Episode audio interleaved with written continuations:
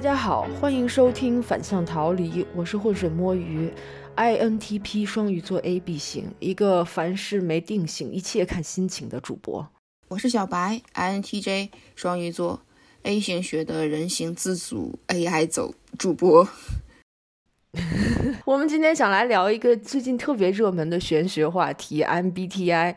MBTI 是一个蛮古老的心理学量表，就起源于二战时期。那最近大家时常在网络上看自我介绍的时候，会出现一个四个字母组合的神秘代码，就像我们刚才提到的 INTP、INTJ，这个就是 MBTI 的一结果。MBTI 呢，近期就是特别的火爆，这个程度就好像是参加了一场这个玄学，呃，赛博玄学一零一 C 位出道，成为赛博天团的一员。那首先呢，我们就先介绍一下什么是 MBTI。MBTI 是由美国的一对作家母女 Maris and Briggs，他们基于荣格性格理论创造的一套心理学量表。那这个量表它采用了四个不同的维度，呃，每个维度上呢又设置了两种不同的偏好。被测者呢就通过针对偏好的问题的选问题的回答，选择自己喜欢的偏好，啊，来做出一个呃测试的判断的结果。它是一种破选型的自我报告型的性格评估工具。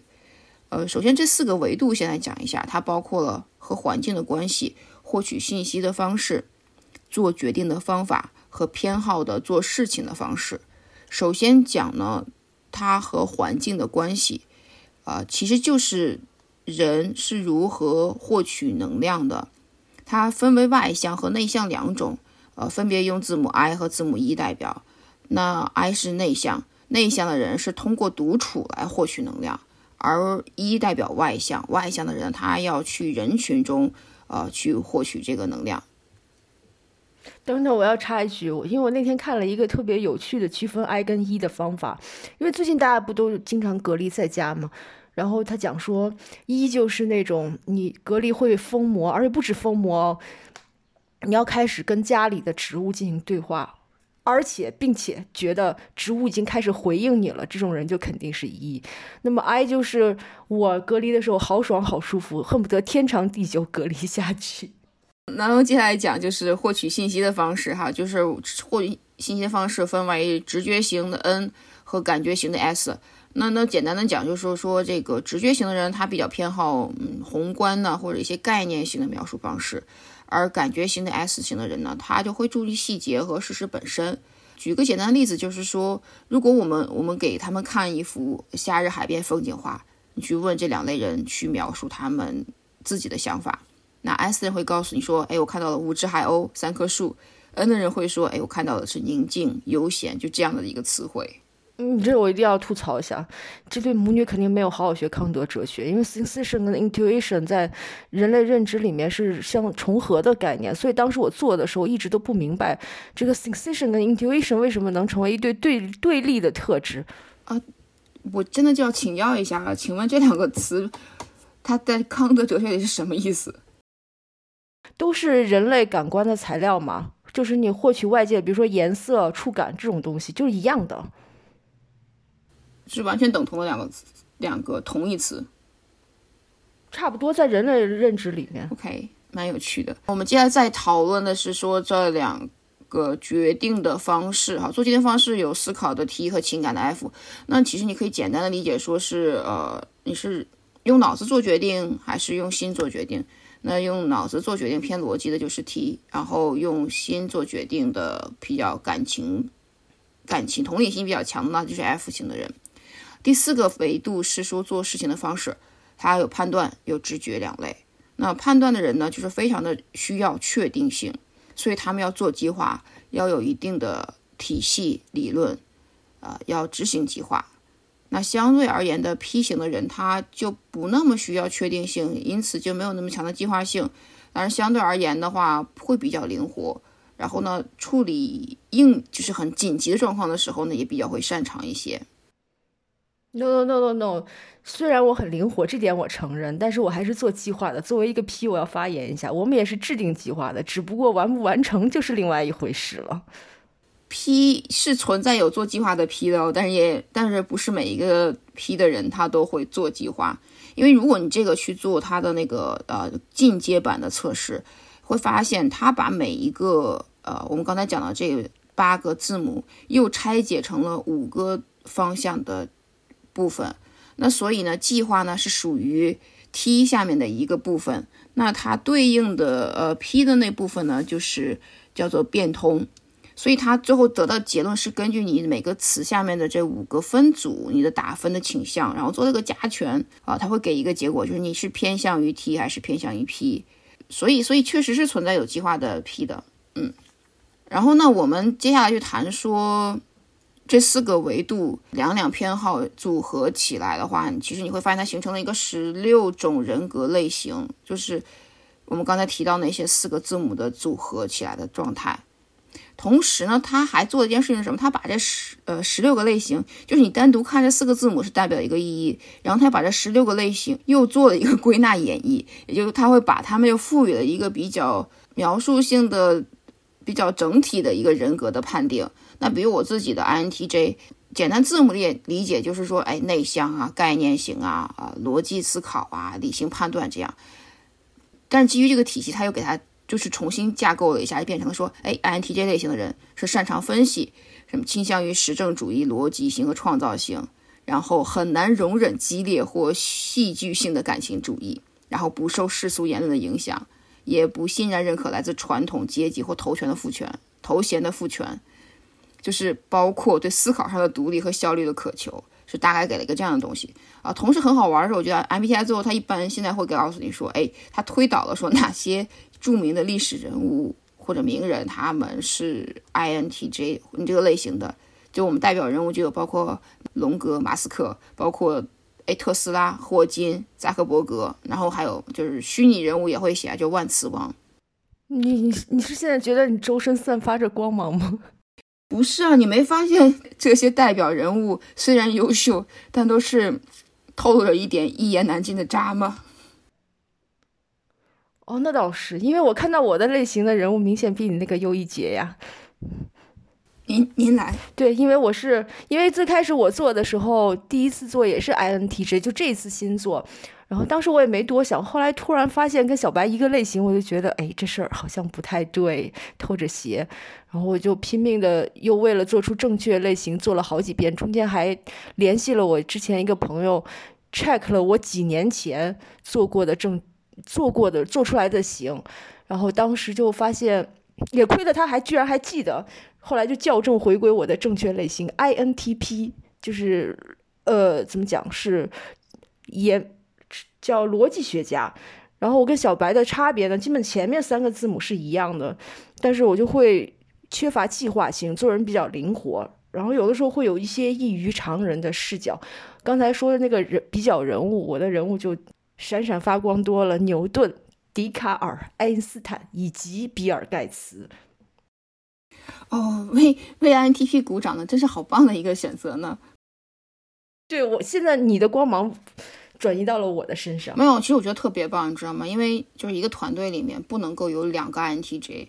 你想想，如果是两个万磁王碰到一起，那就是毁天毁地的节奏。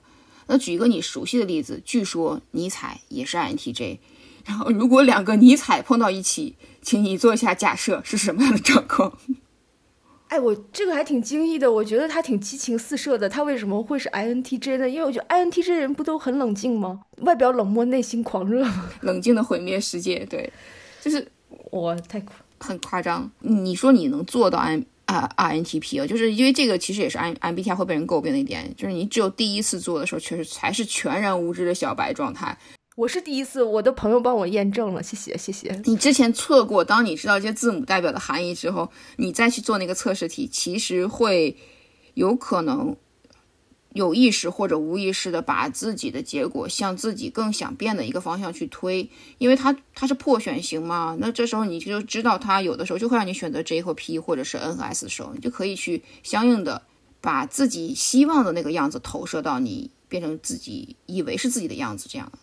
这个倒是对的，人人都有自己心里的一个理想型，以及自己不想成为的人。比如，我不想成为小白。你真吐槽我没有用吗？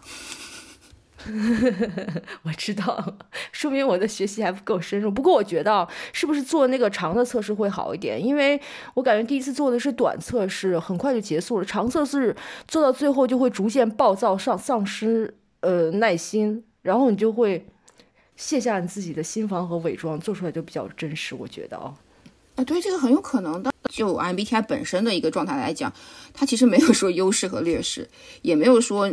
你会觉得哪种更好或哪种不好？作为这个测试，它本身就强调说，哎，嗯，每一个类型呢，它都有优缺点。那这十六种类型其实之间是平等的，你会发现它都各自有好和不好的，所以也没有必要去刻意去扭曲自己的结果，也没有必要真的会觉得对，就是这山看着那山高怎样。当然，它最开始的应用方式主要是在帮人们选择工作呀，就比如说，包括现在，其实我们知道好多学校也会给应届生发放这个测试，为的就是说让这些学生。在进入社会之前，呃，去进入这个测试，更好的了解自己，选一份更适合自己的职业工作。呃，同时也有公司会在招聘中用到这一个测试，包括还有公司，就像我我们公司会给已经入职的人在培训中使用这套测试，但是在社会面上就感觉它一直是不温不火的这个状态，就直到啊，对，这两年才有大爆款，嗯。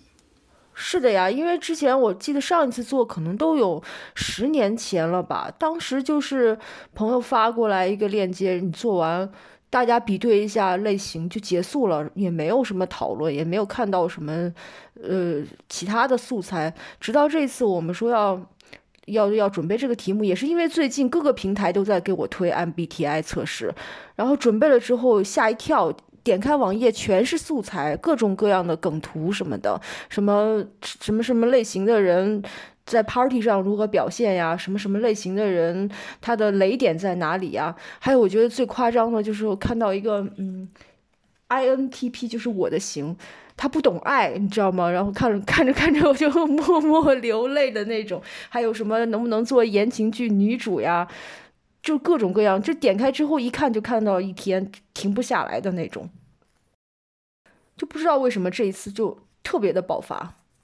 对，而且这次爆发就是很神奇，它是带着一种娱乐性属性非常强的一种爆发的形式。对对对，就完全不是。你看最最近的讨论 MBTI 那波人，好像并不是几年前一直在默默的讨论着 MBTI 心理测试的人，他们就是更多的关注的是说，哎，就是你说那些就很很泛娱乐化的内容。可能没有那么严谨，但是就比较有趣，也比较容易接受。MBTI 这个测试整体的接受性上可能是有有一个极大提高，就是变便宜了，然后大家可能能用更低的价格拿到一个怎么说比较不错的一个报告结果，就是从两百块降到了九块九，这个时候就极大的提高了这个渗透率。我做的十九块九，不过我觉得你说这个点，我觉得也不一定，因为之前前一阵我们聊天的时候，你不是跟我介绍了九型人格吗？那个也是要付费做的测试呀。我觉得它的各种解释什么的，跟 MBTI 都挺像的，而且比 MBTI，嗯，还要晚进。就它也没有大流行呀，反而是这种古早的一个心理测量量表最近又爆红了，就很神奇。我觉得，我倒是毫不意外。你知道九型人格？它真的太复杂了，要记忆的知识点实在太多。就算是我这样的，哦，这倒是，就算是我这样的那种狂魔的人，我也会觉得有点难以接受。那那首先先讲一下九型人格吧，就是可能有人并不不知道，就九型人格呢，它也是一种心理学量表吧，然后也是做过一堆判断题，也是二选一，也是自汇报型的。那他做完的结果是什么呢？他是把人的类性格类型分成了一二三四五六七八九这九个类型，就是这样的名字。那么它每一个类型呢，也会有一些不同的特质总结。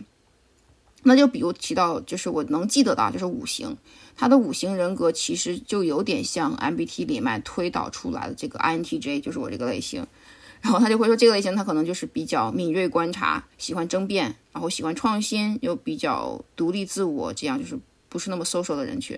你要记得九个类型，它对应的不同的类别，这就比较难，因为它没有任何意义嘛。你 MBTI 就你几八个字母就能猜出来了。因为你给我介绍过之后，我到现在都不太确定我还是九型人格是什么，然后每一次都要重新查一下。我只记住你跟我说我是九号，对吧？大概吧，我不会记得，因为这个数字它没有意义。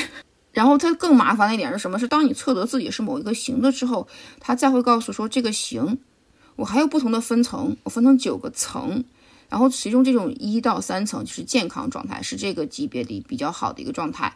这个时候你的优势就极大的发挥出来，你的劣势就会被克服掉。四到六它是一个一般状态，你可能优劣点都有，是一个比较普通的状态。然后相应的七到九就是不健康状态，那在这个状态其实就是的性格中比较不好那一部分占了主导，所以就会比较更糟糕一点。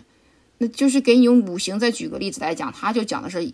你的健康态是什么？就是你就会会跟社会比较好的相处，不会再那么孤僻了。那一般型是什么？就是有点抽离，就是跟社会不那么融入，不是很关心这个社会和世界和人类。这不健康型会怎样？如果你是逃避人群，会躲在屋子里一个人待着，变成健康的状态太难了。顶多顶多，它就是一个一般的状态，而且甚至还会想自己是不是在不健康的领域。对你说这个，我想起来当时做我是九号嘛，然后说我。嗯，好的时候是一个避免冲突的和平主义者，好像。然后我觉得这个词还挺不错的。然后看着看看，就从中等状态看到最差状态，最差的就是自我麻痹。然后他又说我适合。做前台小姐，然后我想，我那好的时候，我至少还能做一个温和的前台小姐；那差的时候，那我岂不天天酒醉的前台小姐？你说我的职业发展都只限于前台小姐了，我还要天天醉酒，这得多悲惨！当时就瞬间警醒了，我觉得至少要努力努力，就感觉，啊，你要这样说，我觉得他好像。同一个人，同一个类型里面还要分出好多状态，你时时刻要保持一种积极上进的意识，然后要往从不健康的状态往健康的状态跳，好像等级还蛮蛮明显的。至少醉酒跟不醉酒，我觉得差别还是挺大的。会看的有点恐慌，希望我至少不要沦落到那个不健康的状态。对你是宿醉，对我是与世隔绝，然后我就觉得也很恐慌，导致我现在有时候宅的时间稍微久一点，我就会想说，我是不是要去跟。别人互动一下，他会给你造成一种你必须时时刻刻努力的恐慌感，就他有点心理压力。我觉得他是一个迫于人行动的状态，就这个点是一点都不娱乐化，再加上那么多知识点，你想九个类型，然后九个层级，这一层就是八十一个知识点，关键就是这种命名方式还没有连接性，就是所以我觉得九型不火也很正常。哦，那你这样说呢？是 MBTI 至少它每个类别之间都没有什么特别明显的优劣区分，就还挺平均的。我觉得它的状态就是不只是平均，它甚至八个字母它不两两对应吗？就会发现其实它的每一个优势就绝对对应的是一个劣势。比如我们认为说有计划性的人他是一个优势嘛，听着好像是哈，可是他会告诉你，你有计划的人，哎，你你就没有办法很好的应对紧急状况。这也挺合情合理，因为万事周全的人，他可能真的这一生就没有没有准备过那种百年不遇的状况，所以就会比较差一点。对，你说这个是对的，他这有点像非此即彼的一种选择，就是你选了选了计划，就不能再选不计划，没有什么你两边都占全的这件事。MBTI 我觉得一个好玩的地方就是它这四个维度这对立，使得你每个优势都伴随着一个代价出现，然后反过来去想，就他认可了这个天赋中所有不讨喜的部分。然后还给他赋予了一定的积极的意义。仔细想了一下，我之所以觉得 INTJ 这个听上去比较讨厌人的这样一个类型还不错的原因是，正是因为你相对疏离这个世界，才会形成更深的一个思考。你不用担心，我们爱你。你的世界没有爱。对，我不懂爱，我忘了我是一个不懂爱的 INTP，好吧，我又心碎了。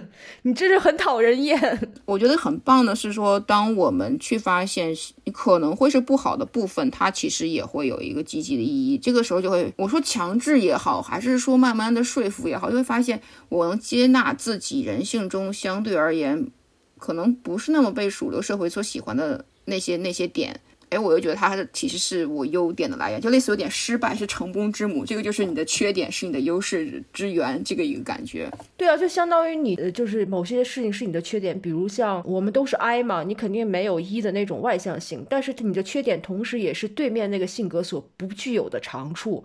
你比如说我是做哲学。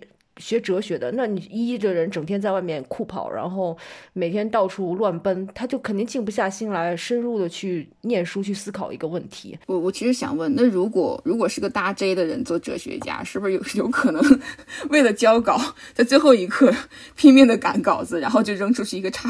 我我觉得啊，做 J 的人不会出现最后一刻交稿的问题。他肯定是早早就写完了，单烂对他不是个问题。就像对于 P 的我，单烂也不是个问题，因为我已经不知单烂为何物了，就是会这样。所以我很怀疑康德有可能是大 J，因为他真的很有计划性。康德也不是计划性，康德是一个人生活在钟表上，他就是表本他就对他就是个表嘛，所以他一定是个 J 了。仔细思考 MBTI 的话，结果就是我们把一些不好的东西都变得喜剧化、幽默化了。对，而且每个人都重新发现了可以重爱上自己的理由。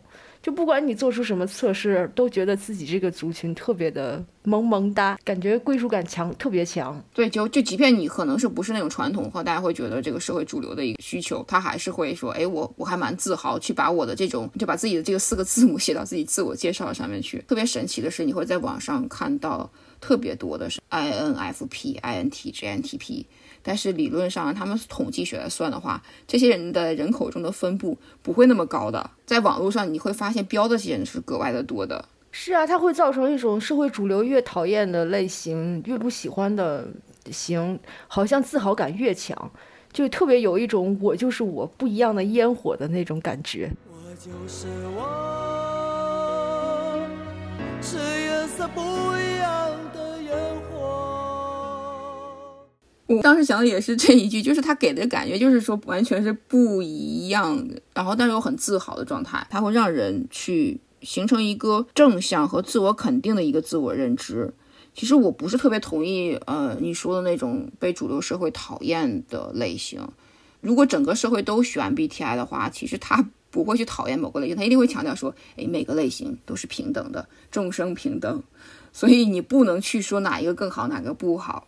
哦，那你要这样说，我突然想到，他其实真的还挺反内卷的。怎么讲内卷这件事情？内卷不就是一个标准下大家都向他靠吗？但是内卷可能更多的涉及到的是一个边际效应的部分吧。我有很多的内卷不是一个标准下的，比如说就是领导在加班或者别人在加班，你就不好意思早走这种呢，这种无意义的内卷。这种好像真的就没有办法了。这种我觉得就是要靠你自己发挥，或者换个工作，或者心理足够强大，我就早早走。但是好像无法用 MBTI 来解决。对我其实不觉得 MBTI 能够抵御全部的内卷，因为再强的自我认知，其实你也无法解决很多社会的问题，或者说一整个群体的趋势，你没办法跟趋势抵抗啊。有的时候内卷就是一个趋势。当所有人都在加班，所有人都在把 PPT 的每一个最小的字节都调的一模一样，他去纠正每一个字号去分配的时候，这个跟你是细节控和不细节控不没有关系的。这个时候是所有人在做这样的事情，那你不做，就看起来就很糟啊。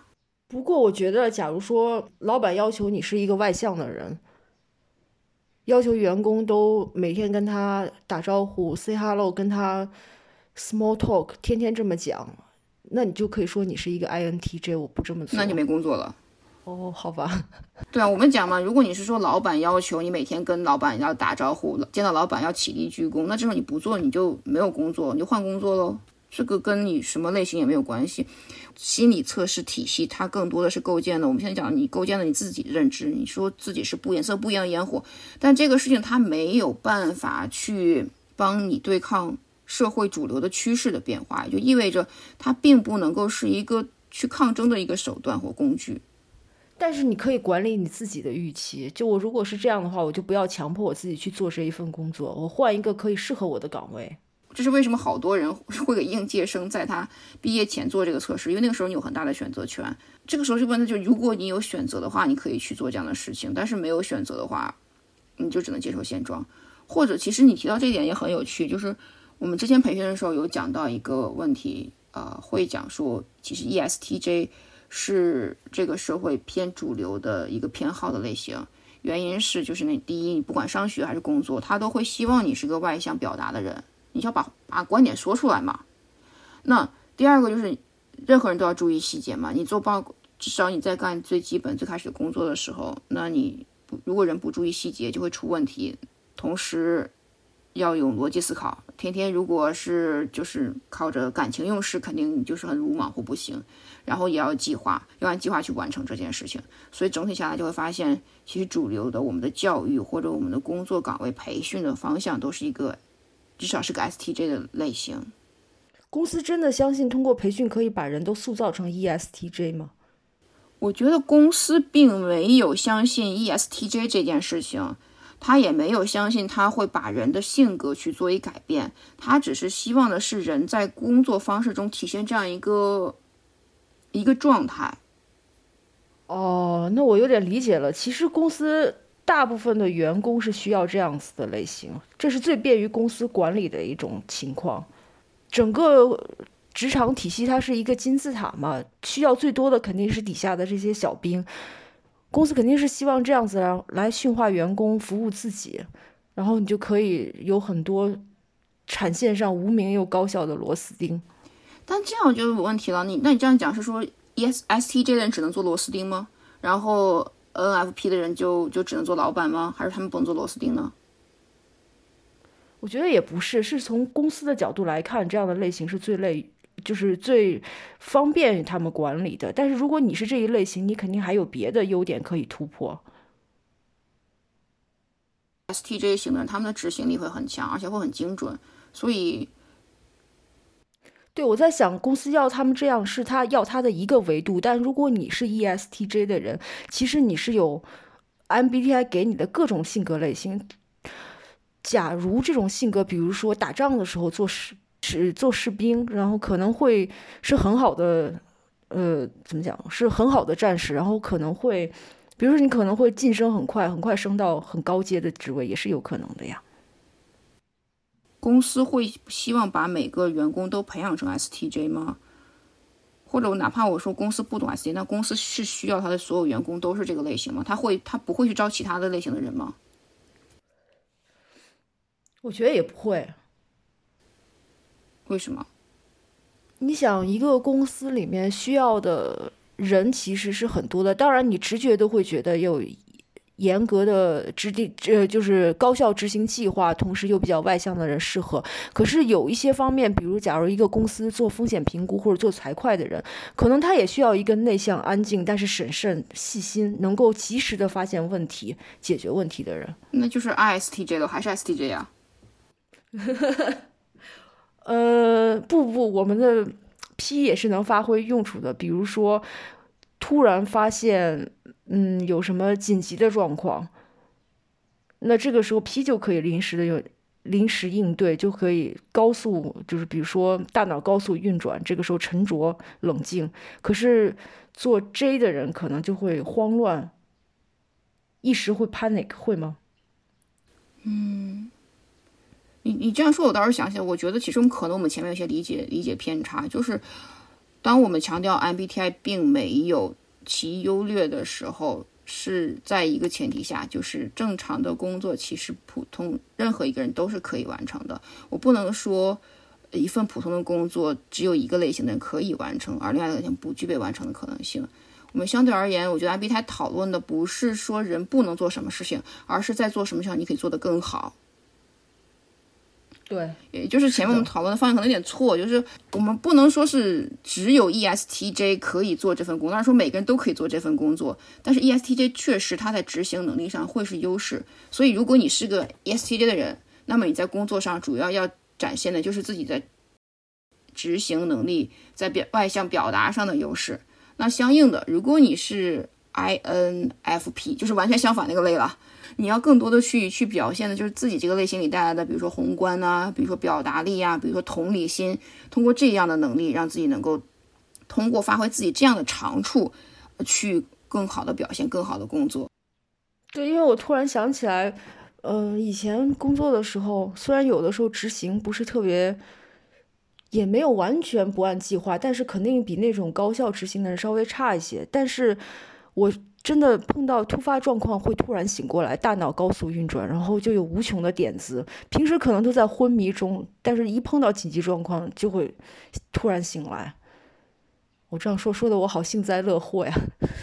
没有到昏迷，可能就是平时你就是做的工作就是还是普通表现，那但是到了一定紧急情况就会就会是那种上台救火的人，或是会是这样的一个人。对，就会特别的突出，展现你自己的才华。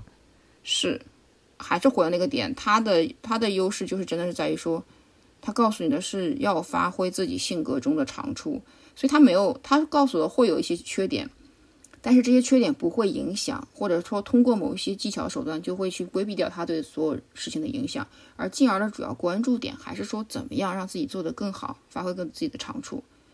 而且我我觉得就是你要明白自己不论如何都有优点，这样才有自信，有自信才能幻化成行为。我我我其实觉得 MBTI 的作用它不是不是反内卷，它它没有办法去反对内卷，它可能会更好的鼓励你去加入这个卷的过程中。让我们大家都卷起来。对，它是告诉你怎么更好的去卷嘛，或者是在哪个更好的方向去卷。确定就是我们每个人不一样的性格属性，你的自己的本我或者自我这个东西叫自我吧，应该是不是本我哈？对，自我这个东西它是有其独特的优势的啊，你不需要真的去说改变自己的性格或者改变自己的本来的样子去迎合这个世界，就是这个点。你如果说是内卷，我倒不如说是如何抵御社会对自我进行的一场大型 PUA。是的，就是你要用你，你找到你自己的长处，用你的长板去卷别人的短板，你不要用你自己的短板去死磕别人的长板。然后同时就是一定要知道哪也清楚的知道说哪些是我的优势，哪些是我的劣势，就这样就就好了啦。不用卷是可以卷的，就选择方向的去卷，就是用自己的优势卷死别人。哎，其实这样说还挺田田忌赛马的哎。啊，对对，古老的智慧真的很田忌赛马，对的。因为我想说，社会给你的说教，你一定要判断一下，你要不要就是这他教你做什么你就做什么，你要明白自己究竟能在哪里取胜，然后才去有技巧的投入自己的智力。几年前我们会讲的是说，呃，木桶理论就会说，那一个木桶能装的水的量是由它最短的块板来决定的。所以当时就会鼓励人要把自己的短板补起来。那那那现在就不一样，现在会讲的是说，我们换个角度想，你可以把木桶斜过来，就是如果你的长板足够长，就你还是可以无限的增加水，对吧？你就考虑一个锥形的桶，或者是那种竹筒的状态。所以，对，就是要增加自己的长板，可能会更容易一点，对每个人来讲。这 MBTI 这个东西对于社会主流对你个人的这个 PUI，呃 PUA 还是很有效果的，而且这个效果我觉得可能这对母女在最初设计它的时候也没有想到有这么神奇的药效，可能那个时候也没有 PUA 这个词吧，大家也都没有卷过。对，那个时候可能社会对个人的压迫可能没有那么强，但是那个时候一定有个人对个人的 PUA，我觉得。所以 MBTI 可以应对个人对个人的 PUA 吗？我觉得是可以的。其实转回来，你想想，个体的 PUA 也是有可能用这个东西来化解的。PUA 到底是一个什么词？先解释一下。Pick up artist 就是说，嗯，通过对你个人的，呃，通过建立与你个人的联系，然后对你个人进行。呃，自我进行毁灭性的打击，然后让你服从他，被这个人操控。它其实是一种人格迫害，我觉得就是一种为了奴役你而使用的手段，对你进行人格打击跟迫害，然后以使你丧失完全丧失自我，服从对方的各种要求跟训练。它其实的核心是人对人的人对另一个人的控制。对，其实除了 PUA 之外，我知道还有其他的几个名词，像啊。我们讲的情感勒索，然后包括还有一种叫煤气灯效应，我感觉其实都是有点类似的一个一个意义在里面。对，它核心其实都是操控，不光情感，包括家庭、父母对子女的控制，还有工作场合某一个老板对你，除了那工作关系，对你个人的一种。精神上的一种打击都会是这样子的，哎，真的就是因为我我之前看的那本书就是情感勒索，它有讲三种情感勒索的方式，就情勒的方式，就主要是是来自于说一个是亲密关系，一个是父母对子女，一个是上级对下级，就这三类的情感勒索。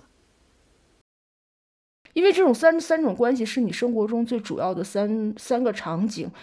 而且也是投个人投入精力最多的地方，因为其实其他的关系也 PUA 不到了，朋友之间的 PUA 其实蛮难蛮难做到的，因为他能控制你。首先第一点是你跟他的关系足够近，足够放松，你打开了自我呀。比如说情感关系，两个人在一起，你肯定是完全放松、没警惕的状态，相信对方，接纳对方到自己的界限之内。父母子女就更不用说了。那工作场合，我觉得可能老板就因为工作时长够多，而且一般人总想在工作上有所表现，所以就会让他的一些说辞会影响到你。所以这其实就是 PUA 的第一个步骤，就是你要想能够 PUA 到别人，你首先要能够建立一种比较亲密、亲近的人际关系，同时对方对你这种，嗯，两者之间的联系并没有什么警惕，一种放松的状态。然后之后才是等关系建立了之后，第二步我觉得一般就是开始进行。人格毁灭，一般前面都会有一种服从性的训练，就是反反复复、反反复复，看你会不会接受他的各种无理要求，直到确认你这个人已经完全被激懵了，他说什么你都听，就是已经实现奴役状态了，然后他就可以为所欲为了，毁灭你的人生。你像很多父母对子女就会这样啊，他会反复的说你怎么不如别人家的小孩儿，然后还有到子女到后来，像很多催婚。催婚催育的，然后就会讲说，哎，你看别人谁谁怎么，QQ 聊一下都有那个都可以找到找到对象，然后你怎么不行？你有问题。他未必是一个以摧毁对方为为目的的，但是它会摧毁你的自我意识，因为你只要自我意志在，你就会反抗。人是有界限感，天生的。你如何能无条件的服从呢？就是奴隶的状态，是一种精神上的奴隶。奴隶上有，比如说外界的条件来束缚你，比如说过去奴隶社会，你没有办法获得自由。但现在在自由的社会里，如何操控你呢？就是精神上的奴役状态，实际上就是让你的自我意识完全丧失了。我能明白你的意思，可是我其实在想的问题是说，当我们讲，你知道这种最严格的 PUA，通常我们是发现就是类似于，呃，我们讲之前北大女生暴力那个案子。但我们回看，比如说我们说职场上下级，或者说父母的亲子关系，其实好像这中间并没有那么深层次的一个，呃，我要控制你，我要毁了你，或者说我要你成为我的附属品的一个概念。尤其是亲子关系这部分，其实父母们真的本性就是说我要为了你好，他只是说我们两代人的观点不一致的一个结果。那这部分的，你讲他是有多少是情感勒索，有多少是？只是因为界限不清造成的沟通不畅呢？我觉得这是一种无意识的控制，就是无意识的情感勒索。对，就是父母他肯定本心还是大部分父母还是觉得他确实是为你好，但他为你好是要你去实现他的意志。子女是作为父母意志的一个延伸，他无法意识到你们两个人是平等的，你也有与他不同的思想，所以我觉得父母通常来讲是一种无意识的情感勒索。因为我我这个我有个想法是这样的，就我明白你的意思。你的意思是说，父母说我为你好，是因为我希望你能够按照我给你设计的方向生活下去，你是作为我人生的一个延续。但有的时候，父母会说我为你好，是因为他真的觉得只有这个方法好，就是只有每天穿秋裤才能防止你老了之后得关节炎。那这个时候算情感勒索吗？秋裤这件事跟 情感 没有太大关系吧？我我这样我这样举例啊，比如说好多父母来，嗯，会催婚催育。假如你想丁克或者你不想结婚，然后父母会觉得你没有小孩将来不行。可是后来就会发现，其实就当然从你自己来讲，你如果没有子女，你可能一辈子还是可以好好的生活。可是父母会觉得不行。但你要想，他其实他自己是有子女的，他体会的并不是说你没有子女怎么样。我觉得更多的是他的人生，很多父母是他的人生设计里，他的子女一定要有后代，这是两件事。对我就是我明白你说的，但我其实就觉得搞不清楚。对于父母来讲，因为有可能，我觉得很多父母是这样，他就在他们的设定里面，比如人就得上正经的公司去工作上班，不能当自由职业者，因为他他的人生经历里面告诉他，自由职业者。哪有铁饭碗好？谁哪里有公务员好？对不对？对对对，问题问题就在这。这个算情感勒索吗？我觉得这个也算，因为就是怎么怎么讲，嗯，这个是他自己要的安全感，并不是子女的安全感。所以，就是也许换过来讲，假如说哦，今天父母跟你讲，你呃，我们假设一种也许有点荒谬的情况，就是你跟你爸妈同样都在职场里。你做的是自由职业，然后你爸妈这个时候觉得你不能做自自由职业，我为了你好，不然你没有稳定的收入，很不安全，如何如何，讲了一套，然后你觉得好像他们是为了你好，是考虑到你的处境，只是双方沟通不慎，但突然你父母要换行业，他失业了，他现在也做一份自自由职业，然后他突然可能会发现还还不错，但是他反过来他可能还会要求你继续去稳定的单位。我不知道我有没有讲明白，就是这是两件事。你没有讲明白，但是我有点明白你意思了。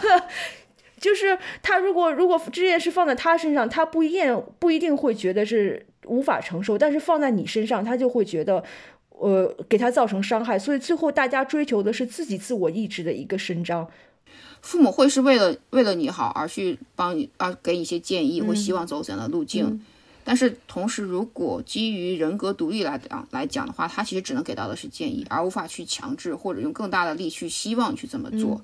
啊，他应该尊重是独立的个体。这是为什么说朋友之间很难有 PUA？就是哪怕我觉得，哎，你你你你那边那个是渣男，不要跟他交往了。但是其实话就点到为止了，甚至都不可能再往下，甚至这句话都不会说出来，对吧？因为我尊重你的决定，你是你的人生负责。所以火锅那个案例就想，他其实不是说父母是什么职业，而是说父母认为他有能力或他需要去给你更大的外力去纠正自己的子女的选择的时候，这就是一种情感勒索了。对，而且这种比较危险在于，嗯，各种需求在一起是有很微妙的差别，嗯，纠纠缠在一起的。就说，比如还是拿父母说希望你有子女这件事。它里面是有希望你有子女，同时也有希望他有孙子，这是两件事。他人生的完整和你人生的完整，但这两个是掺杂在一起的。你说完全，因为朋友比较容易，是因为你不要和渣男在一起，我对这件事完全没有影响，所以我可以纯粹的第三者来给你建议。可是父母给你建议的时候，他其实是掺杂在你的人生里，有他人生的一个愿望跟。这时候界限就很难划定，所以子女在接收到这种信息的时候，你也很难像比如说朋友多给你建议，你说啊，那我不要了。你同时对父母也是有感情的，其实反过来，子女对父母也是有希望。比如说，我也希望我妈我爸都很好，希望他们很高兴。他们不愉快的时候，对我的情感也是会有影响的。就是因为这种很错综复杂的很多东西，我觉得子女跟父母之间是因为有。相互之间都错综复杂，需要一点一点厘清的部分在里面，所以才特别容易。如果你不保持警惕，或者对这个事情没有意识，就会让怎么讲？嗯，就会嗯陷得很深，反而会变成一种因为为了你好所对你产生的一种迫害。对，那好，我们绕的有点远，但我我现在基本上能感觉到，其实一种来讲，我们讲这种 PUA，讲情感勒索，它其实一个本质的点是。把我和对方的界限划掉了，就是希望啊被 PUA 的人其实放弃一些自己的主权，自己对自己人生的主权，自己对自己行为的控制权啊，来实现对方的一个目的。不管这个目的是出于为我好，还是为他好，还是为，比如说领导的话，可能是为公司好，就这种状态。所以这是一个 PUA 的状状况，对不对？对对对。所以你讲那个。所以你想那个，他不一定是毁灭毁灭对方，我觉得也是对的。就是他可能也不见得说让你从人格上或者是物理上彻底消失，但是一旦你自我意识被打懵了之后，后面他在伸张他的意志的时候就会非常的顺滑，不会遇到阻碍，他就处于一种很满意、很舒服的状态。所以，要按这种脱衣来讲，其实让你穿秋裤这件事也是情感勒索的一部分，因为它是诋毁你自己选择作为一个成年人选择穿不穿秋裤的权利，对吧？对，原原来秋裤跟感情也有关系，我我真的不懂爱，因为 INTJ 的世界里没有爱啊。好吧，我们比你还进一步。好吧，我是问爱是什么。哎，我们扯得好远啊！那我们是 是稍微收一收，收一收回来。那我们仿佛一个在讲 PUA 的节目了。那我觉得其实有必要的，因为我我刚才其实为什么要问什么是 PUA，是我突然意识到我们呃，我们假设了大家听众都懂这个词，都都对这个词有一定的认知。但是但是当我们谈，因为我们今天要谈的是用 MBTI 对抗 PUA 嘛，我们前面介绍 MBTI，其实真的是 PUA 到底是什么，怎么去定义 PUA，也是一个蛮蛮关键的一个一个。题题目要去解的。是的，因为 PUA 的套路其实是很深的，大家一般嗯，往往都是事件发生出来，你就会觉得啊，他怎么会这样？就比如说包包丽的那个案子，你你就觉得不可思议，她这么优秀的一个女生，怎么也会出现这种状况？但其实真正 PUA 在进行中是一个潜移默化的过程，他虏获你是因为。利用了你的善良，以及你也想从对方身上得到一种情感依附或者回应的这种情况，然后就是有点暗度陈仓的意味。然后等有一天你发现你已经被他控制的时候，为时已晚了。其实这个跟你个人优秀不优秀、性格强不强关系好像并不大，关键是你要对这个事情保持警觉。是的，就是我觉得包丽那个事情真的是给很多人去看都会都会大跌眼镜，就是说没有想到。可能他都没有想到是优不优秀了，就是说一个能考上北大的人，他他至少智力是正常的，他就会说一个正常智力的人，他怎么可能会去去按照对方的要求做出这样一些对自己巨大伤害，并且最后就自杀的一个事情，就无法理解，因为其实这已经超过了一个普通理解范围。所以今天我们就先讲一下，到底是什么东西使得他走到这一步，就是关于 PUA，所谓 PUA 到底是一个怎样的套路？他其实。就像我刚才讲的，其实最关键的还是把这个人作为自我认知的，呃，人的本这个这个这个这个部分给打掉了。因为他其实可能那个时候，不管是什么人，当已经被 PUA 到一定程度的时候，他已经没有自我这个概念了，他就觉得自己是对方的附属品了。对，而且主要是他钓你上钩的时候。套路真的很深，并不在于你优，就是个人的素质或者怎么样。就是如果你假如碰到这种情况，你千万不要怀疑自己出了什么问题，是他们套路深，不怪不怪你有什么问题。就是这时候我就想说，就是即便你优秀，我要举出一个一个嗯真学博大精深的案例，因为我后来就发现。想到《甄嬛传》里面，其实甄嬛对果郡王就是用了完全很优美的 PUA 的手段呀。你想，果郡王他皇子出身，又潇洒又浪荡，肯定是觉得不会被 PUA 的类型。可是事实上并不是如此，他绝妙就在于，嗯，他让就是怎么讲，感情里被操控的一方。反客为主，他让你觉得是你主动出击，往往你是以一种拯救者的姿态出现，你去挽救失意的恋人，就好像那个电视剧里面前期好像都是果郡王很主动，甄嬛完全没有，是处于一种被动回避的状态，但其实他一直在，嗯，似有还无的给他一些信息，比如在花前月下讨论一下夕颜这种花到底有什么花语，那当时果郡王肯定觉得啊，我们两个人心有灵犀。自然而然发生心理心灵上的共鸣，觉得多美好呀！你不会想象这个时候说是，好像这里面有什么套路，其实没有的。而且他肯定觉得自己不是猎物，对方是猎物。等到，所以就前期整个都，他就 PUA 整个前期跟你建立联系的过程，我觉得都是非常隐秘的，而且是以退为进的。等到真正跟你确认关系的时候，你就会发现。你已经被钓上很深了，他会做一些服从性的训练，比如他们两个人电视剧里面，他们两个人在河边确立关系的时候，我当时印象特别深。古郡王就问问呃甄嬛说：“你到底什么时候对我产生爱意的？”因为他已经追了他很久了，等于是。后来甄嬛回答就很妙，就答了就跟没答一样，就那个翻译过来那个原原话翻译过来，大概意思就是有可能是最近。有可能有一段时间了，有可能从一开始我就爱上了你，是不是答了跟没答一样？然后那这个时候果郡王就特别的、特别的开心感动，他就完全采取了其中自己采取了自己想要的那个答案，觉得从一开始就有，所以他就说说如果没有你这段话，我都不知道我在你心里什么样子。这个就很像很多做备胎的人，对方一直吊着你，时不时给你点甜头，时不时又不理你。哦你就反复在啊，我有希望和没有希望之间反复的横跳，就跟那个有一个过去有一个梗图，一个猴子拿着一朵花，掰片花瓣，他爱不爱我？他爱我，他不爱我，他爱我，他不爱我，就反复的沉溺在这件事上。这其实就是一种服从性的训练。等到他们建立关系之后，后来。高光时刻，那肯定是要彻底销毁你的自我意识，从此为他所控。我觉得他们这个电视剧里面的高光时刻还是在河边，就是后来他嗯死里逃生回来。当然，他们因为一些误会，然后甄嬛以为他回不来了，他要回宫。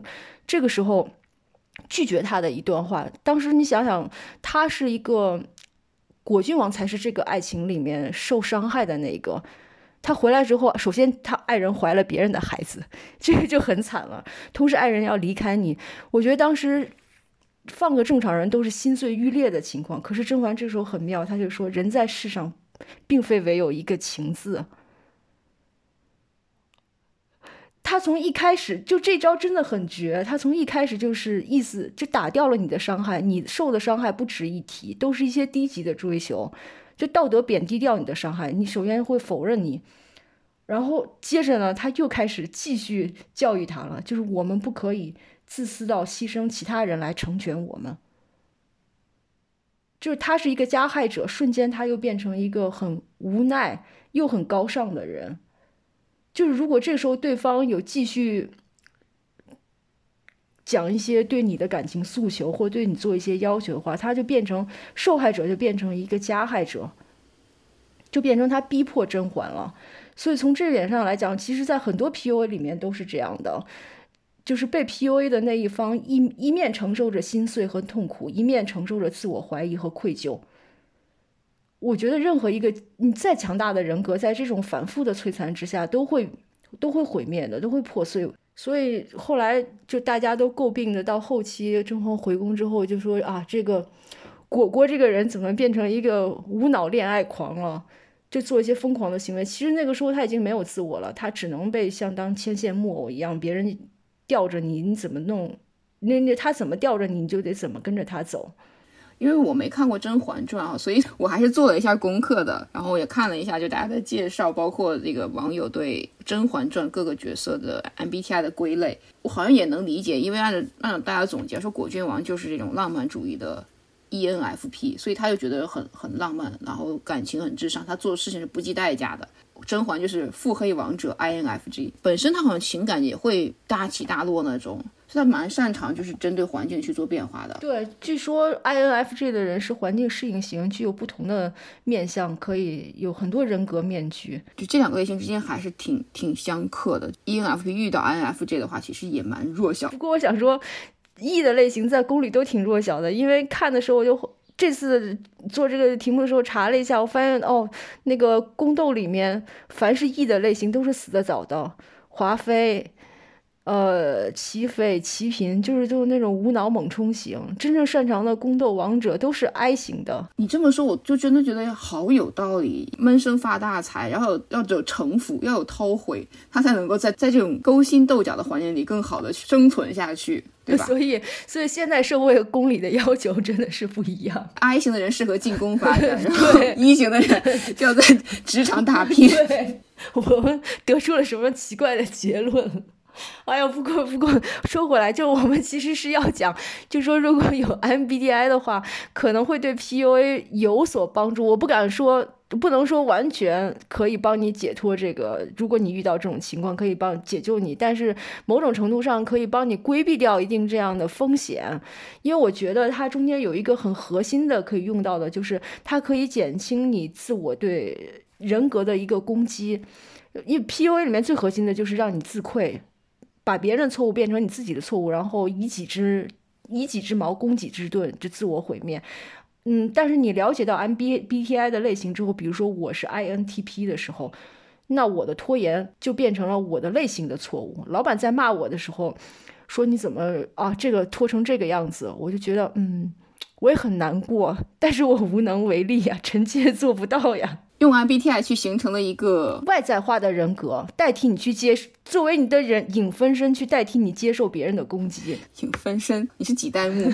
我我我只要有影分身就行了，我不做目。它形成了一个类似于你外化人格，或者是一个铠甲，就在外面替你扛着枪。而且因为 MBTI 是一种，它没有讲说人是可以变的，也不需要你去改变你的那个属性，所以这边人说，那这个东西真的是我做不到的东西，我爱莫能助，那就是这个样子。前阵看那本书，就是叫做《情感勒索》嘛。就他也提到了类似的一个概念，他就讲说，我就直接说原话了，他就说，要让自己不再恐惧他人的不认可，你必须了解自身的价值，你要明确你的观念中哪些是真正属于你的，哪些是外部力量强加给你的，这意味着你清楚自己重视自己自身的哪些品质，并有勇气与与责难对抗。坚持自己的信念与渴求。其实我觉得他讲的也是类似的状态，但他讲的是说，你可能不需要一个影分身，你可能需要的是说，我知道这个就是我的品质本身。而且这个品质本身，它是我的，我不认为它是一个坏东西，它是个好的，它是我，它是我的特色。如果外面的力量是强加说我的这个特质是错的，那么就是至少在自己内心层面是要，呃，是要跟这个批评这个特质的方向去做斗争的。他讲的其实说不要让自己停止去恐惧他人的不认可。其实我觉得这点是很关键的，就是诋毁自我的时候，就是说他人的不认可去诋毁的。对，你会为了你自己的缺点而内疚。MBTI 就告诉你，你的缺点就是自然灾害、天灾来的。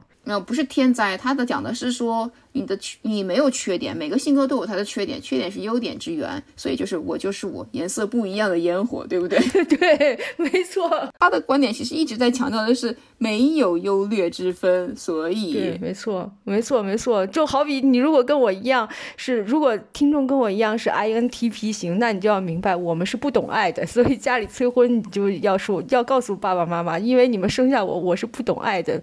啊，你这个是对父母的反向 PUA 啊！你都在你在你在说是他们生下的哦，好的，好邪恶，小何同志，请不要被他 PUA。对我，我妈妈是我们的忠实听众。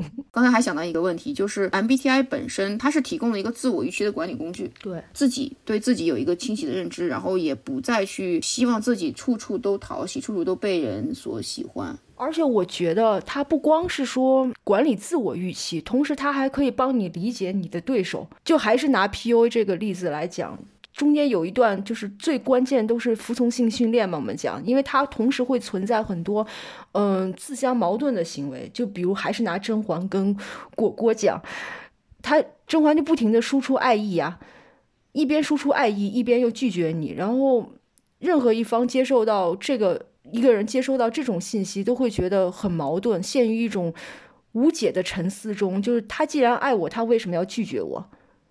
他拒绝我，为什么还要继续给我爱的眼神？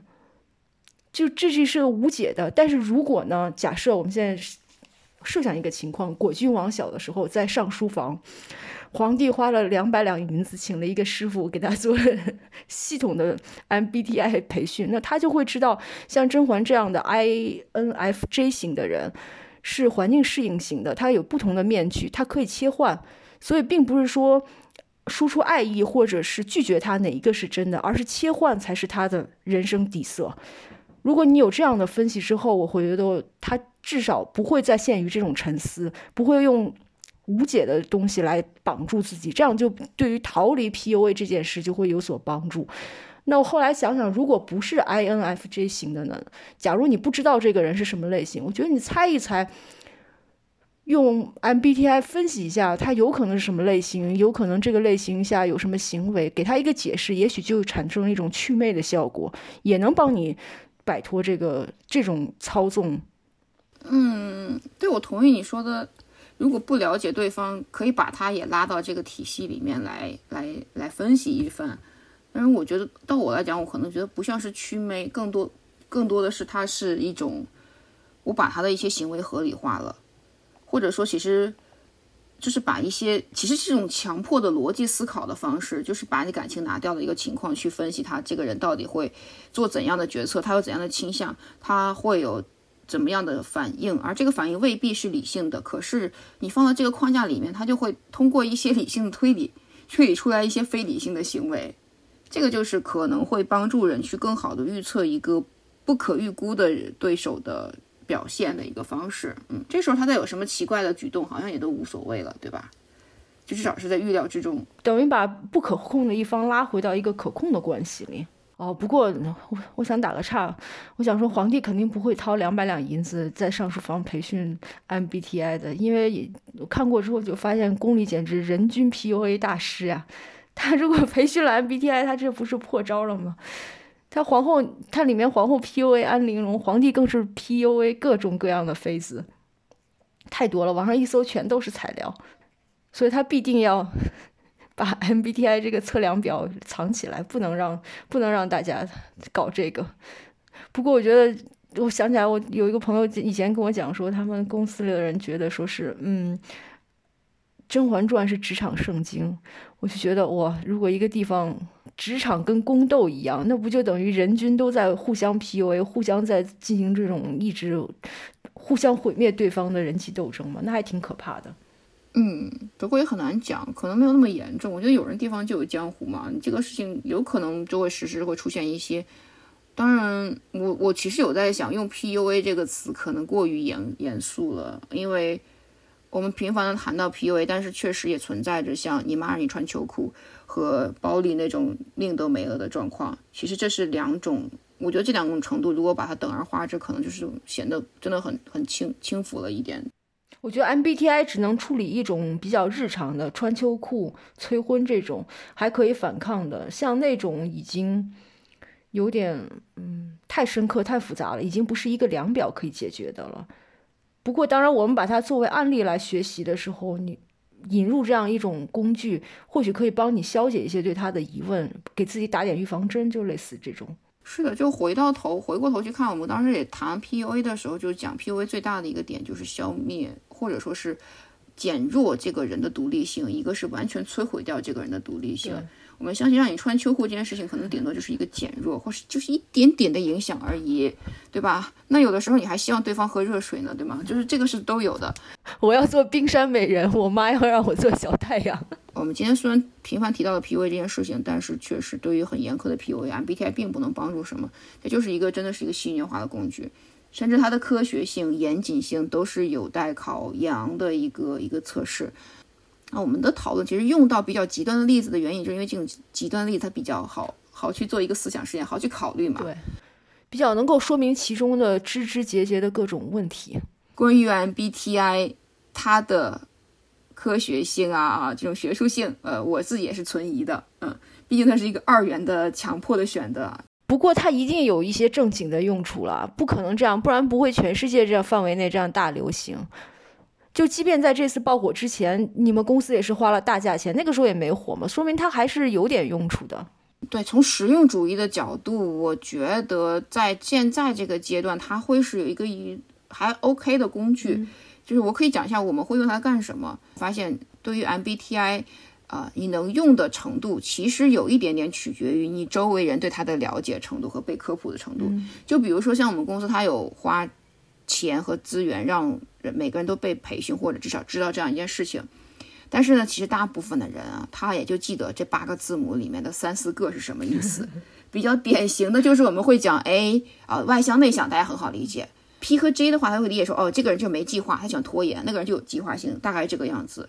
所以这是这是常被提及的四个字母。那结果是什么？结果就是会时常出现，在开会的过程中，大家要讨论，那就会有人说。那我们先呃等一等，先思考一下，让 I 的人，叫内向型的人，他先想好了之后，我们再一起发言，不要那种外向人不停的先抛一些就是比较直接、比较浅显的想法，我们都想的深入一些。这是你老板每次给你的优待吗？哦，我们公司其实内向型蛮多的，也不见得是给我的优待。结合 T P 的部分就是说。哦，如果有些人他通常是比较喜欢晚交作业，然后又经常迟到，然后又各种表现，给他扣上一个大 P 的帽子，那其实也是一道免死金牌。就是有的时候他晚一点作业，大家好像说，哦，他就是这个样子的，我们也无法改变他。我觉得就是大家接受的一个事情，就是说，啊，这个东西它是天赋的，是天性，我们不要去改变它，就尊重它。这是我们现在用的一个点。然后另外一个比较可能会用到的一个具体的细节，就是如果啊，就是我们说最糟糕的测试状况是什么，就是。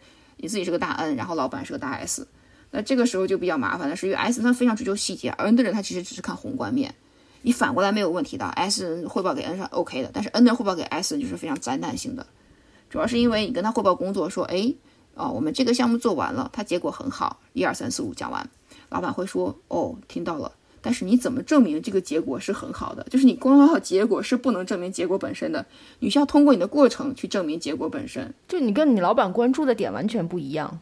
我应该不是关注的点，我觉得更像是说他判断的体系。N 的人他的判断体系说，我看到结果的数据它就是好的，但 S 的人会说，我希望有这个数据去推导出来，所以他需要个推导的过程。嗯，那这个时候就是如果知道的话。然后，并且你了解的话，那好处就是你可以通过这个方式说，那我给他做展示的时候，去用对方能够熟呃熟练使用或自然就会喜欢的一个模式去讲这个故事。那我不会给你只讲说结果很好，我会讲到结果很好，那是因为前面我们做了哪些事情，中间有哪些变量。你可以准备那么三四条嘛，也不用全准备。反正 S 呢，它只要知道有点东西，我的理解是，他只要知道有点推理过程就可以了。那我这样，因为 S N 不可能那么完备。那我这样讲对不对？其实本身它只是个工具，你其实不用追求它的准确性，它可以不是嗯十分精准的描述你的性格，只要提供一个模板，可以让你跟你老板进入这个模具之后，两个人的冲突得以解决，把工作顺滑的做出来就 OK 了。我同意，我这样我觉得其实相当于是在怎样，就看你到底是跟呃对方是多少改变性的。那如果是跟你的嗯同事或者你的 leader 他比较容易去接纳的话，其实可以坦平的讲，就是我就是个大 N 啊，你是大 S，我们就会有这个问题在。嗯，但有些人他是不接纳的，他变动性很差的话，那这时候就只能去这种调节去适应对方了。就是这个是说，如果自己很了解 MBTI 的话，可以把它当做一条这样的工具来用。嗯这等于把人际处于一个可控的范围内，就好比你是的，就好比你，因为大家公司还是目的还是把活儿给干了嘛，不是说在人际关系中冲突中崩溃掉。你如果没有这样的度量工具的话，很有可能你跟你完全不一样的人冲突，两双方都不了解对方，最后会把关系搞碎掉了，就没办法继续工作了。对，其实我觉得它就是一个一个工具或者一个一个沟通的体系，嗯就类似于我们讲那种握手协议或怎样。其实它它是把大家的思维就是用一个框架说，我们就用这个框架。破冰活动会问说，哎，你喜欢打电话还是发微信？其实是类似于这样的状况。你了解对方工作上的一些偏好和属性之后，去相应的做一些微调或调整来适应一下。就这个方向更多的像是说是把这四个字母当做二三十个叠加的心理测试在用。好吧，工作的正经方面我就分析完了，但是我这里还是要强调强调，它还是有些不准的特性的，是为什么呢？就为什么要按这四个维度划分？那为什么是这四个维度？呃，为什么就没有其他的维度在？这四个维度足以代表所有人的性格吗？其实这个是画画一个很大问号的。它它主要还是针对工作场合，我觉得。即便是工作场合，其实也不完全都在里面。就比如说，你是喜欢打电话还是发发微信，这件事情也没有在里面考量啊。他们设计这个的时候还没有微信，谢谢。电话有没有？好像有了，但应该没有现在这么普及，随时可以拿起手提电话。就是在讲，其实这四个维度它无法涵盖所有面向，嗯嗯不管是你在画的切到任何角度来讲，它只是一些表征而已。那另外就是讲对应的，就是学术界会比较认可叫大五人格测试嘛，它是五个层级。然后就有人做过一个回归分析，就发现其实 MBTI 它本身能够跟其中三个维度有很好的一个有一定的线性相关性，因为 R 就是零点五左右的，零点五到零点七。缺乏的一条是什么？缺乏一条很关键叫情感稳定性。就是在这样一个我们时时刻刻都在讨论情绪价值的一个社会里面，你不管是选合作伙伴还是选呃伴侣，都会要，哪怕你选个产品的，都需要它提供情绪价值。但是 MBTI 恰恰是没有考虑这一部分的一个一个属性的。工作场合的情绪稳定性是什么？出了问题，你会不会抓狂去跑啊？哦，有的吧，我觉得就情绪稳定性很容易体现，就是你这个人他遇到一个突发状况的一个稳定的程度是怎样的，或者说被迫压在压力下的表现到底是变化怎样，都有可能是情绪稳定性。就是比如计划完全没完成，又进来一个突发状况，像你们这样的大 J 就会在办公室狂嚎吗？不不不，我觉得这个不是情绪稳定性。所谓的情绪稳定性，可能是说方案在最后一刻都要重新改过的时候，或者我在想，情绪稳定它更多的是当你面对一个通常人都会有情绪波动的时候，不要老针对 JP 这种状态来发生，那个不是这样的。他的情绪稳定很可能是，比如突然就跟你说封城了，嗯，那这个时候你的应对是怎样的？或者封城了十天、二十天之后，你的情绪状况又怎样？这是情绪稳定性啊。哦，就是维持一个一贯的反应。对啊，或者是他在压力下的状况反应。不过我觉得啊，作为一个哲学系的学生，任何人格的理论我都保持怀疑，因为我觉得人的主体性在于一种活动跟创造。其实，虽然你不能创造出完全脱离自我的东西，但是外化的人格有的时候也会限制你自己。我觉得你这个完全就是在挑战心理学是否作为一名一门学科的这个 根基了。我是对这个表示怀疑。我没有能力讨论这个，因为我不学哲学，不学心理学，所以，但是我我自己会觉得，现代心理学有一些宏观的量表或数据还蛮蛮蛮值得参考的。然后大五让我觉得比较好的点就是它其实就是画了五个维度，然后这五个维度基本上可以涵盖一些主体的这个人的表现方面，而且它同时是一个连续性的量表，就是你可以在中间有些连续性的变化这样的。但是回过头来还是讲 MBTI 这件事情的话，我就会觉得用 MBTI 磕 CP 可以，但是如果用 MBTI 找对象，那你找到的可能是个合作的对象，他是个商业恋人。不过这也挺好的。如果你要进入政治联姻，如果你对婚姻的理解就是资产重组，搞一个小的家庭公司，这不就很好吗？把对方作为一个 partner 来处理。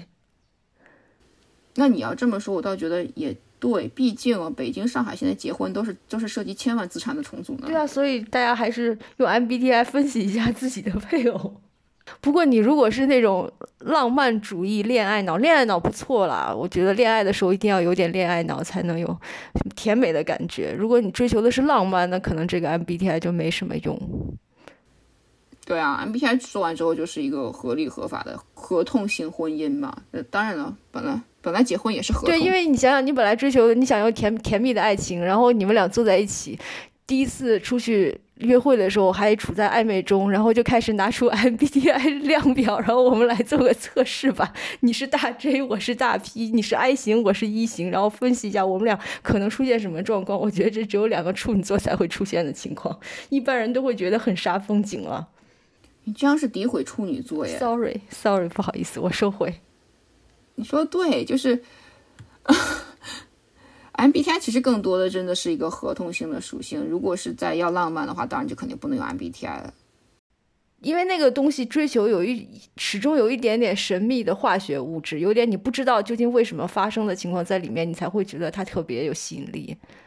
搞浪漫可能还是星座和塔罗这种更传统的、更纯粹的玄学好一些。